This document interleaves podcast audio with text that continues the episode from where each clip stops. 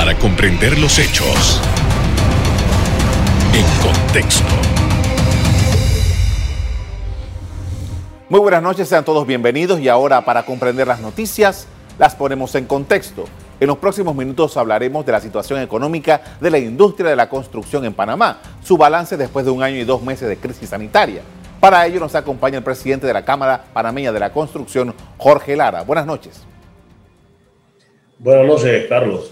Gracias por la deferencia en, participarnos en, tu programa. Gracias por haber aceptado nuestra invitación. Eh, ha sido, la construcción ha venido de una desaceleración desde hace un par de años y ahora con eh, la pandemia eh, ha sido un golpe fuerte. En este momento en el que nos encontramos quisiéramos saber cuál es la condición de la industria de la construcción. Sí, gracias. Mira, Realmente nosotros venimos, eh, ya como usted lo explica, venía en un decrecimiento a finales del año 2019 y el golpe de gracia fue en marzo de 2020 cuando eh, vino la, cerró la crisis, esta crisis sanitaria que afectó todo el país. Hemos en seis meses de cierre, abrimos en septiembre de 2020, así que es un nuevo reinicio de operaciones y fue muy gradual en los primeros meses. Llegamos a diciembre de 2020, como sabes, en enero otro cierre más de 15 días eh, por motivos de esa segunda ola que nos azotó del COVID eh, y coincide la nueva apertura con la estación seca de, de nuestro país. Eso permitió empezar a impulsar los proyectos que veníamos desarrollando desde el 2019 y realmente terminando tratando de cerrar obras. Eso a la vez permitió poder reactivar a nuestros trabajadores de manera gradual. En enero empezamos reintegrando a los que ya estaban contratados, reactivados a diciembre de 2020. Y poco a poco hemos ido integrando esa masa laboral al punto que nosotros consideramos que tenemos casi un 70% ya reactivados en nuestra industria de los que estaban fueron suspendidos a marzo de 2020 están trabajando. No obstante, a pesar de que esa reactivación es lenta, eh, pues porque tenemos que hablarte de obras públicas, tenemos que hablarte de, obras, de las obras privadas, las razones, se va moviendo ahora un poquito mejor ese, ese desarrollo de la industria de manera todavía paulatina, pero va, va despertando. Nosotros, tenemos, nosotros tenemos información de planos que hay en anteproyectos que son aprobados, proyectos que ya, eh, eh, ya no como anteproyectos, sino como proyectos per se, aprobados, próximos a sacar permisos de construcción y son buenos indicativos. Ahora, justamente esa era mi siguiente pregunta porque sabemos que hay un reporte, creo que usted mismo fue el vocero de ese reporte, de que las, ah, los permisos de construcción habían bajado como 600 millones de dólares en, este año, en comparación con lo que había en el 2019. Quería saber un poco sobre eso. Y segundo, la diferencia entre los proyectos que ya se venían desarrollando, eh, que venían desde el año 2019, y nuevos proyectos, porque al final eh, un poco el dinamismo de esto se va a notar en la medida en que haya nuevas oportunidades para edificar. Correcto, mira. Primero, se tiende, en materia económica, se tiende a hacer estas comparaciones. Este periodo, eh, si son dos meses de, del año 19 contra dos meses del año 20, específicamente a veces se compara febrero-marzo 2020 contra lo actual. Lo cierto es que es bien, es diferente. Yo, nosotros consideramos que es un tanto complejo porque la industria partió de cero y tenemos que verlo de manera positiva. ¿Qué ha sucedido de septiembre en adelante?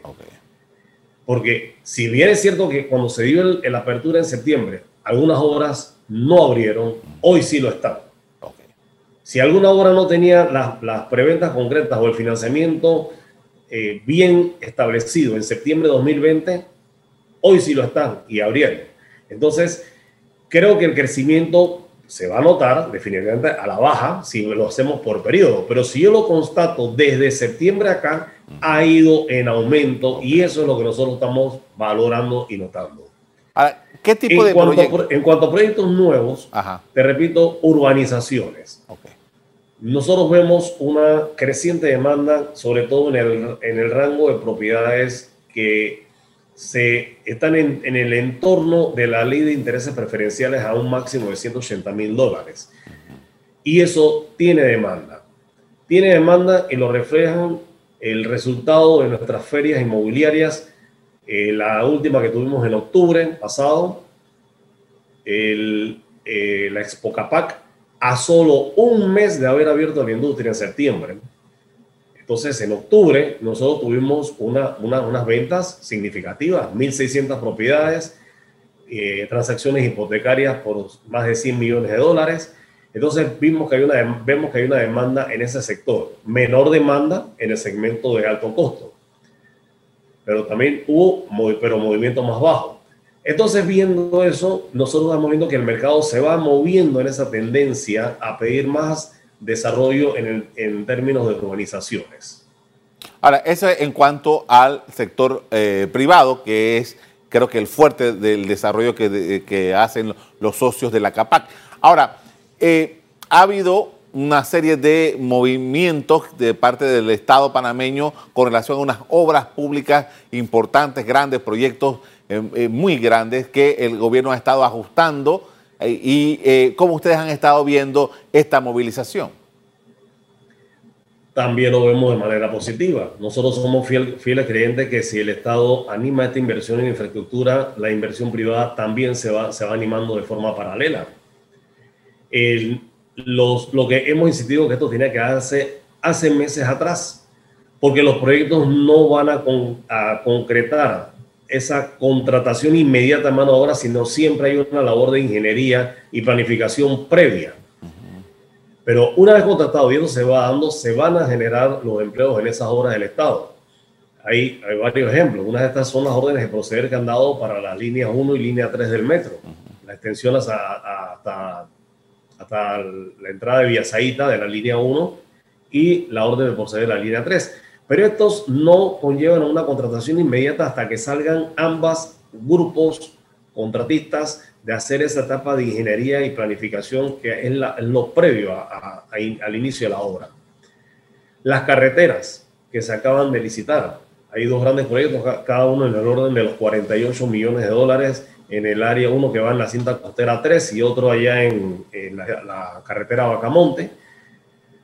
Se van, dan las órdenes de proceder, van a realizarse, pero mientras se hacen todos los alineamientos, la, agrimensura, entonces va a llevar a contratar también un mayor número de, de empleos.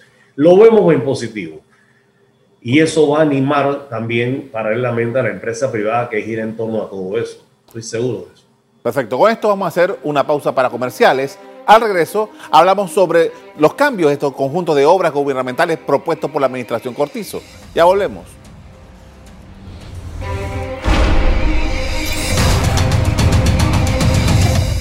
Estamos de vuelta con el presidente de la Cámara Panameña de la Construcción, Jorge Lara, quien comparte su visión de esta industria. Y estamos hablando acerca de los proyectos del gobierno y una de las cosas que se habló eh, al principio del gobierno, la administración eh, del presidente Cortizo era eh, la posibilidad de que la, empresa privada pudiese trabajar con el gobierno con estos proyectos de, concesión en el que se le permitía entonces a, la empresa privada participar y luego entrar en este asocio con el gobierno. Sin embargo, las circunstancias han cambiado. ¿Cómo lo ve usted ahora?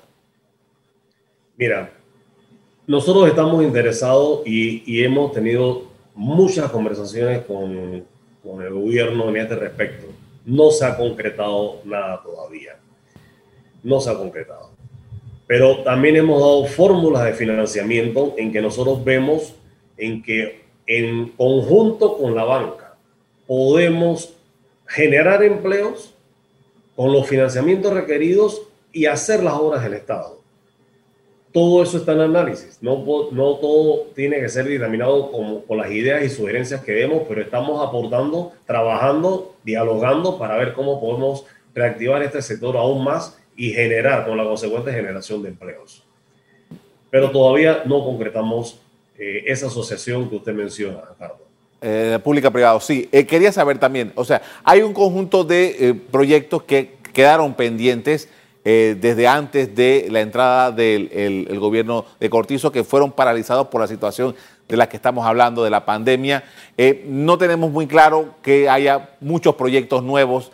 En ese sentido, ¿Cuál, ¿Cuál ustedes esperan que sean con esas negociaciones con el gobierno, con esas conversaciones con el gobierno, que esperan que sean la apertura para que de alguna manera se pueda reactivar más el sector haciendo obras públicas?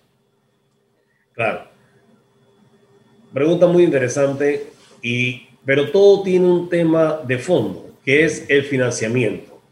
Por ejemplo, nosotros tenemos interés y pudiéramos eh, aplicar a muchos hospitales que tiene la Caja de Seguro Social por realizar obras abandonadas en Penonomé, Aguadulce, Chiriquí.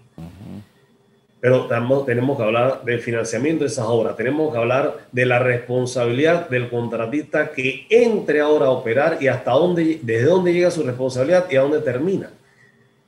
¿Qué, qué se le va a imputar? Las obras están abandonadas, hay garantías por, por ejecutar. Entonces, todo eso es materia de negociación y hemos tenido algunas conversaciones con la Casa de Seguridad Social al respecto para entrar en esas licitaciones y continuar esas obras. Pero se requiere también establecer las pautas de financiamiento para ellas las mismas. Nosotros, los contratistas, estamos ávidos de poder ir a trabajar y generar empleo. Pero lo que no podemos hacer tampoco es eh, cada vez endeudarse más sin recibir los, los pagos en un tiempo perentorio según lo pactado porque la industria trabaja apalancada y es una cadena, contratistas, proveedores. Claro. Entonces, esto lo tenemos que tener bien amarrado para poder llevar a cabo esas horas que usted nos dice quedaron abandonadas desde la administración anterior. Ahora, ahora que usted menciona el tema del dinero y del pago, eh, hay, ha habido publicaciones en, las últimas semanas que dice que el gobierno estaría eh, debiéndole al sector aproximadamente 200 millones de dólares.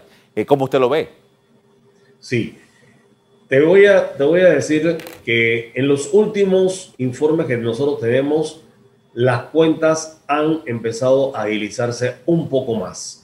Nosotros iniciamos desde el año pasado una serie de conversaciones en torno a la cantidad de deuda que tenía el gobierno con los contratistas y a nivel general con muchos proveedores del Estado. En enero pasado, cuando el presidente Cortizo eh, instaló la Asamblea Legislativa, dio un anuncio que hacia el mes de abril pasado se iban a, gestionar pagos por 700 millones de dólares. Gran parte de ellos se ha ido abonando, en especial, en particular, en el segmento que yo represento, la información que tengo que si no se ha pagado todo, se han agilizado ciertos pagos que ha provocado la continuidad de la, ha ocasionado la continuidad de las obras en las que, que están contratadas. Entonces, es un buen síntoma de que eh, eso se ha ido respetando. De lo contrario, no hubieran podido seguir adelante. Yo recuerdo en septiembre del año pasado, cuando, cuando se dio la apertura de la industria de la construcción, eh, algunas instituciones nos dijeron a los contratistas, no, no abran, no, pueden, no se va a poder pagar, pero abran si, me, si, nos, si nos pueden dar cierta, cierto tiempo adicional de espera. Algunas obras averías decidieron abrir, algunos contratistas decidieron así hacerlo. Eh, contaban con el financiamiento bancario, otras sencillamente no pudieron abrir. Pero es un patrón que ahora mismo, eh, a decir verdad, pues se han agilizado un tanto eh, los pagos, no al 100%, pero hay una mejoría en el sistema. Bien, hace unos cuantos años la industria de la construcción representaba un peso importantísimo en el Producto Interno Bruto del país. Eh, realmente había un auge tremendo en la industria de la construcción. Ya hablamos al principio de que vino bajando. Ahora, dadas las circunstancias, ¿cuáles son las perspectivas que ustedes tienen? Sí, eh, como lo dices, eh, nosotros tuvimos la industria llegó a tener una participación en el Producto Interno Bruto hasta de un 25% años atrás.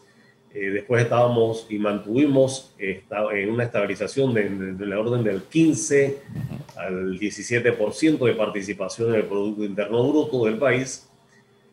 En el año 2020, una caída estrepitosa de más del 51% en ese, en ese aporte. Y, y realmente pero es producto también del cierre abrupto que hubo, eh, extenso, por la pandemia. En este año pensamos que vamos a tener una recuperación, si, si lo estimamos de una, de una manera conservadora, podemos decir que la industria va a ir creciendo eh, paralela a todos los sectores económicos en un 5%, pero es muy alentador ver las noticias también de, las, de la evaluación y de, la, del Fondo Monetario Internacional que estima por un crecimiento de la economía nacional en un 10%.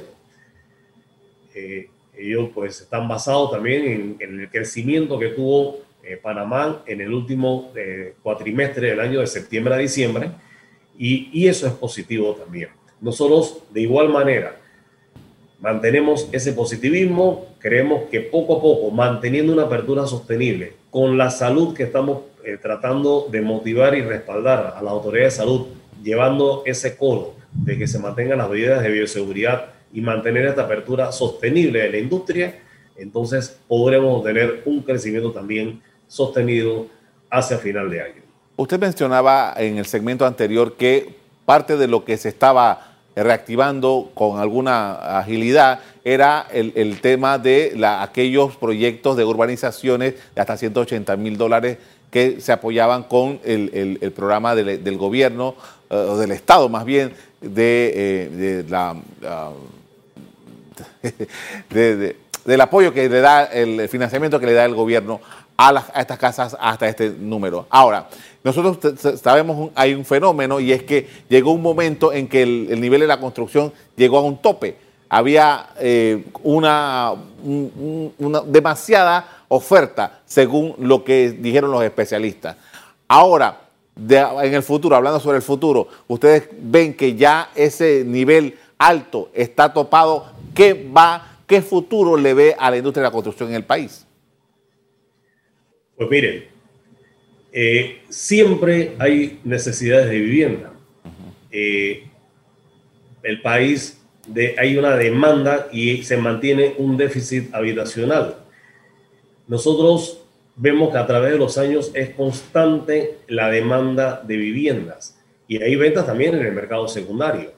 Entonces, nosotros sí vemos que esto, la, la industria va a tener un desarrollo no lo vemos en términos de, unidades inmobiliarias de alto costo. Recientemente, el año pasado, confiando también en esta necesidad, el gobierno nacional destinó 80 millones de dólares solamente para apoyar el programa del Fondo Solidario de Vivienda que impulsa el MIBIOT, hasta viviendas de 70 mil dólares. Y ese anuncio se dio en la inauguración de la feria, de nuestra feria en Espocapac en octubre pasado. Eso indica el, el, interés que tiene y el convencimiento que tiene el Estado de la, de la capacidad de esta industria en la generación de empleos.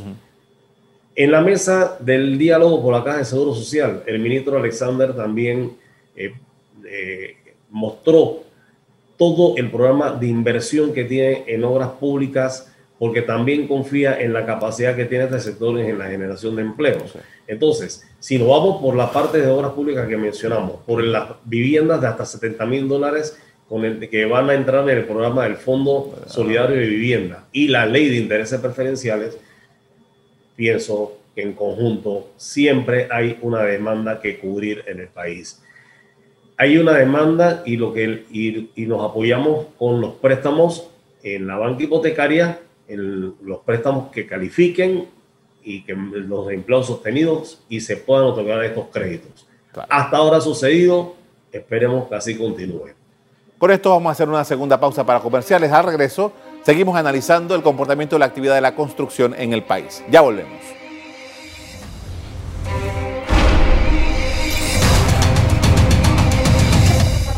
En la parte final estamos de regreso con el presidente de la Cámara Panameña de la Construcción, CAPAC, Jorge Lara, quien nos habla de la reactivación de esa área económica. Y bueno, eh, usted nos ha explicado acerca de la perspectiva que ustedes tienen para con esta industria en los próximos, eh, en, el futuro. Ahora, a corto plazo, hablando en corto plazo, de aquí a que acabe este año 2021, ¿cuáles serían los elementos que para usted son prioritarios? ¿Cómo no? Si lo vemos de manera, de manera general, la construcción no trabaja como un ente y la industria no trabaja como un ente aparte, un ente, un sector económico aparte en el país. Nosotros somos parte de la economía y necesitamos que todos los sectores estén abiertos. Nosotros queremos, necesitamos una, una apertura sostenible de todos los sectores económicos. Nosotros necesitamos una, una, que se mantenga la seguridad jurídica en el país, se respeten las reglas del juego de todos los sectores económicos. Eso va a animar la inversión. Eso se traduce en confianza en el inversionista yo pienso que si esas, esos, esas, esos parámetros se van dictando, tanto la industria de la construcción como los otros sectores se van a ir reactivando de la manera que nosotros lo esperamos y lo concretamos. Reducir la incertidumbre, respetar la seguridad jurídica, se traduce en confianza en el inversionista, no solamente en el inversionista local, en el extranjero también se traduce y eso es lo que se requiere. Aparte, entonces, continuar con las campañas de bioseguridad, porque eso es la garantía de la apertura sostenible integral de la economía. Pienso, y, en esa, y te lo pongo de esa manera, Carlos, porque no podemos hablar solamente de, de construcción y de, de, la, de las ventas, si yo no tengo una apertura sostenible y otros sectores económicos que también invierten y compran unidades inmobiliarias, no se va, no se va a reactivar la, la, industria de la construcción. Porque no podemos trabajar como un ente aparte. Ahora, eh, eh, usted habla de los inversionistas, que, que los inversionistas son los que los contratan a ustedes para construir. ¿Cuál es el sentimiento de sus clientes? ¿Qué ustedes han hablado con ellos sobre esos proyectos que ellos tienen allí en, sus oficinas? ¿Cuál es el sentimiento de ellos en este momento? Si, si, se lo, si le digo y le llego al, al común denominador, están esperando que haya un poquito de mayor estabilidad en este nivel de contagios y que desaparezca esta nube gris de, de que si va a haber o no va a haber una tercera ola. Cada vez que nosotros tenemos esa esa remota posibilidad, ¿para qué hoy yo a invertir si entonces voy a caer en un exceso de financiamiento interino de construcción? Eso va a afectar al inversionista. Entonces, eso, eso debilita. Nosotros tenemos, por eso que yo hago tanto énfasis en, esa, en esas notas de apertura sostenible con las campañas de bioseguridad y apoyar el proceso de vacunación, que la ciudadanía vaya y obedezca en las fechas, las citas, todo este proceso de vacunación que puso el gobierno para poder llevar una apertura sostenible, porque de lo contrario los inversionistas temen, eh, tienen esa aprensión. Y la segunda es que todavía también estamos tratando ahora de digitalizar, de agilizar todos los trámites pertinentes para poder hacer las obras y sacar los permisos lo antes posible desde, desde que empecemos en Ministerio de Ambiente, Cuerpo de Bomberos, municipios eh, a nivel nacional. Son dos factores importantes. Confianza, esa estabilidad y, la, y, agilizar la tramitología. Eso es lo que los inversionistas están a la espera ahora mismo. Usted eh, recalcó varias veces durante esta conversación que eh, fueron seis meses parados el año pasado eso definitivamente que le produjo a ustedes unos costos. Quisiéramos saber cómo están lidiando con eso. Bueno, mira, eh, a nivel privado se negocia individualmente eh, los costos que se afectan por obra, por promotor privado. Eh, son, son materias de negociación muy cerradas. En, en contratación pública se inician apenas conversaciones para poderle presentar al Estado, a la Contraloría, qué ha sucedido cómo impacta. No hay resultados todavía, eh, no, no, está, no está dentro de las cláusulas contractuales, pero se inician conversaciones para explicar al contratante, a las distintas instituciones, qué es lo que ha sucedido en, el, en los costos COVID de las obras. Esperemos que, que se nos escuche, porque solamente si se pone a pensar que cuando ahora cuando los trabajadores llegan a las obras, no ingresan de forma inmediata a laborar, como antes a las 7 de la mañana. Hay un protocolo de ingreso, desde que si toman temperatura, que si van, se visten por, eh, eh, por partes en los vestidores. Ya no pueden entrar todos juntos a los vestidores, ya no pueden almorzar todos a la misma hora.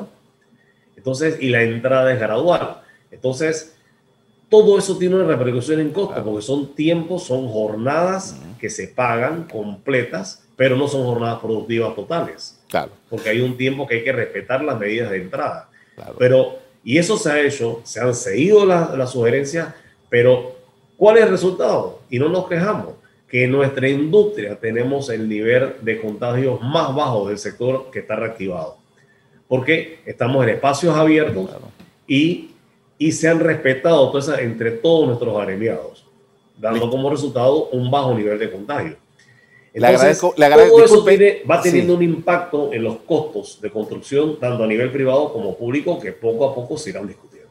Le agradezco por habernos acompañado esta noche con su versión sobre lo que está ocurriendo en la industria de la construcción. Muy amable. Gracias a usted y a su audiencia. Gracias. Bien, hasta agosto de 2019 la construcción tenía 172.972 plazas de empleo en el país. En sus buenos tiempos este sector aportaba, como hablamos, casi el 15% del Producto Interno Bruto.